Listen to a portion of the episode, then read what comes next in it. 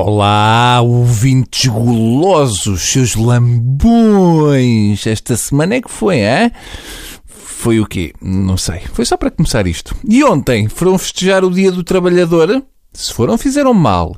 Já deviam ter acabado com o 1 de maio, que, sendo o Dia do Trabalhador, já só é festejado por uma minoria. É como festejar o Dia da Mãe na aldeia das que ficaram para tias. É feio. Ora, que notícias é que chamaram a atenção do Bruninho durante esta semana? Com pessoas vestidas, quase nada. Mas nas chamadas redes sociais, que é um nome que me irrita, porque se as pessoas estiverem a falar ao telefone, ninguém diz, ah, nas redes telefónicas. E também ninguém diz, ah, o que se diz nas redes de elevadores é que o tempo está pior. Ou o que se diz nas planadas de cafés é que o IVA vai aumentar.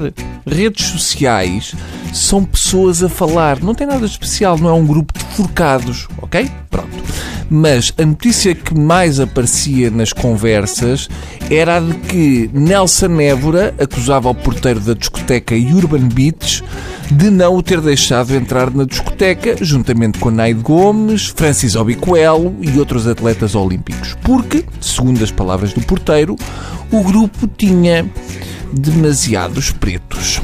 Isto não faz sentido. Provavelmente eram demasiados pretos, mas são atletas olímpicos. Até um racista tem isso em conta.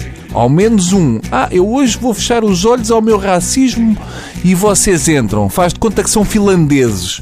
Peço-vos é que não dancem, que é para eu não me irritar.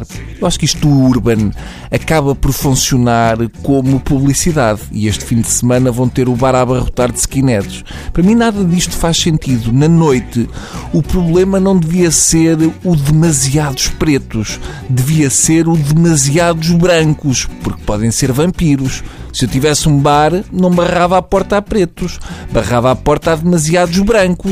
Lamento, mas vocês dão mau aspecto à casa, estão demasiado pálidos. Isto pode parecer uma clínica ou umas termas. Desandem seus cunhos. Enfim, coisas.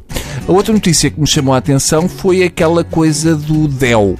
Quando começam com acrónimos é porque vem lá chatice. E pronto, o nosso IVA lá cresceu outra vez. Para o IVA, o céu é o limite. Quando o euro chegou, o IVA dava-me pelo joelho. Agora já jogamos basquete a meias. Bem tinha dito o nosso Primeiro-Ministro que os impostos não iam aumentar. Eu acho que tinha sido bem pensado aproveitar que o Passo Coelho estava na Ovibeja e ligar-lhe uma máquina de ordenha aos testículos durante o resto do dia. Calibravam-lhe os testículos durante 10 horas para ver se ele ficava com voz de castrato. Parecendo que não, mentir com voz fininha não causa tanta moça. Se o Primeiro-Ministro tivesse a voz do Nuno Guerreiro, sempre tinha desculpa para justificar o não levantar a voz com a troika e aquele sorriso de cágado.